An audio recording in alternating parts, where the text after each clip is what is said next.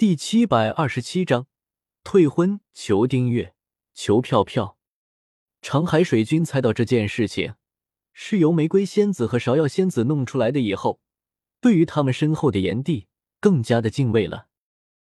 九重天上的天宫之中，天君正在一边喝着仙酒，一边欣赏着仙女舞姿，显然心情颇佳。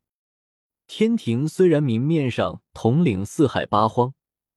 但是如今四海八荒太平，天庭对于四海八荒的威慑力早就不如从前了。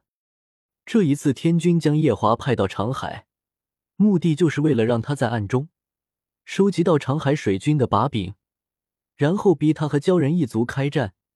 鲛人一族有七万精兵，而长海水军只有一万水兵，绝对不会是鲛人一族的对手。到时候，为了保命。长海水军肯定会向天庭求援，那时天君便能够名正言顺的派兵入驻长海，到时候顺势消灭鲛人一族，达到震慑四海的目的。再加上夜华和白浅的婚事已经定下，一旦他们二人成婚，青丘和天庭之间的关系就密不可分了。虽然说明面上，青丘还是要听从天庭的吩咐。但是实际上，青丘负责镇守五荒，胡帝说的话比起天君更加的管用。青丘才是五荒真的掌控者。青丘和天庭的关系，就好像凡间的藩王和皇帝之间的关系。可以说，青丘的总体实力比起天庭也差不多哪去。所以，就算是天君，也要给胡帝几分薄面。这也是为什么之前天君的二儿子桑吉要娶绍兴。然后想要向白浅悔婚，这件事会让天君如此震怒，差点想要杀了桑吉，向青丘谢罪。因为桑吉一旦悔婚，不仅打乱了天君的计划，而且还打了青丘的脸面。如此一来，青丘反而会与天庭之间会产生嫌隙，这绝对不是天君想要看到的。如果不是折颜和胡帝放过了桑吉。恐怕为了安抚青丘，就算桑吉是天君最喜欢的儿子，也必须死。为了以防万一，天君特意将白浅和夜华的婚事定在下月初三。只要他们两人成婚，那么青丘与天庭的关系就会密切联系在一起。到时候，他这个天君的位置就会坐得更稳了。正当天君畅想着美好未来的时候，只觉得天宫一震，手中的仙酒顿时洒了一地。发生了何事？天君看了眼洒落的酒水，有些不满的问道：“启禀天君，刚才有股不知道从何处发出的巨大的冲击，波及到了天宫。”一名仙官连忙从门外跑进来，朝着天君汇报道：“不知道从哪里来的巨大冲击，那你们还不快去查清楚了？”天君听到这话，有些不满的喝问道：“是，小仙这就去查。”仙官感受到天君语气中的不满，擦了擦头上的冷汗，连忙转身去调查这件事情了。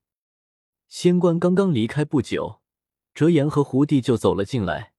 天君见状，连忙挥退了舞姬，笑着亲自迎了上去：“呵呵呵，胡帝、折颜上神。”夜华迎娶白浅的事情，你们派个小仙通报一声就行了，何必劳烦你们亲自跑一趟呢？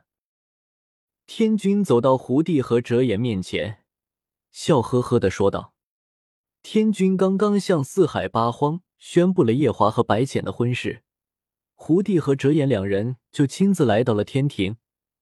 看来果真如他调查的一样，这胡帝果然最是宠爱他的这个小女儿，连这种小事情。”都要亲自出面来商量一下。胡帝听到天君的话，脸色变得有些尴尬。见到天君如此热情，他反而有些不好意思开口了。天君见到胡帝满脸纠结的模样，心中一突，突然生出一种不好的预感，连忙问道：“莫非胡帝觉得这件事情有什么难处不成？”哎，这个。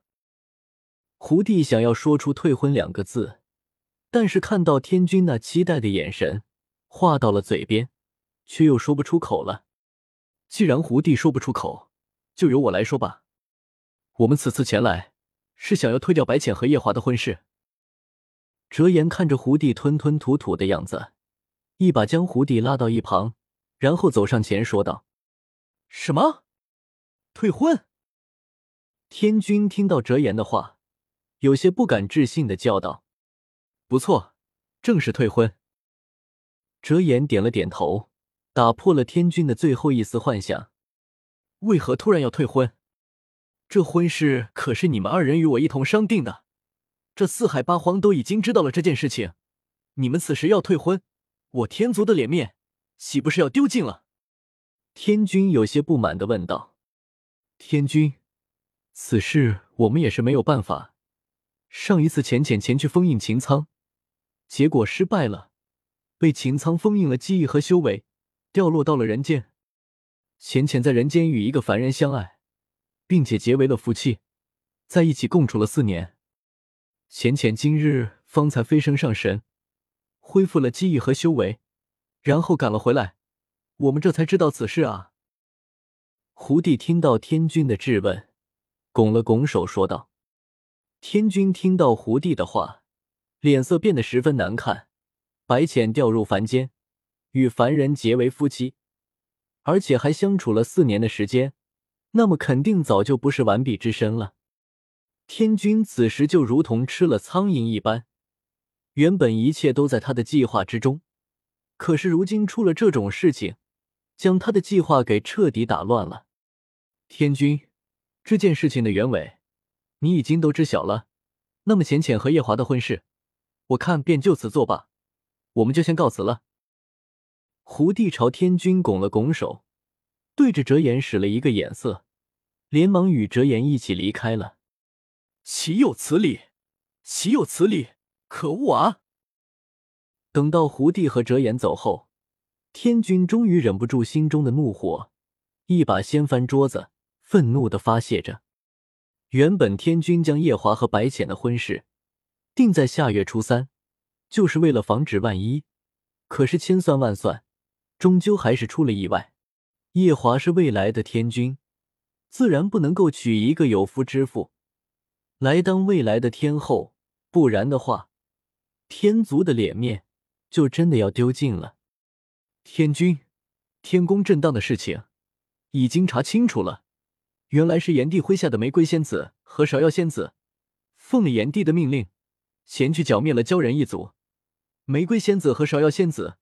朝着鲛人一族扔下了四个红球，产生惊天的爆炸，将整个鲛人族夷为平地，这才引起了天宫震动。之前出去调查天宫震动这件事情的仙官进入大殿之后，见到正在发泄怒火的天君，心中一阵心惊肉跳，有些胆战心惊的对天君汇报道。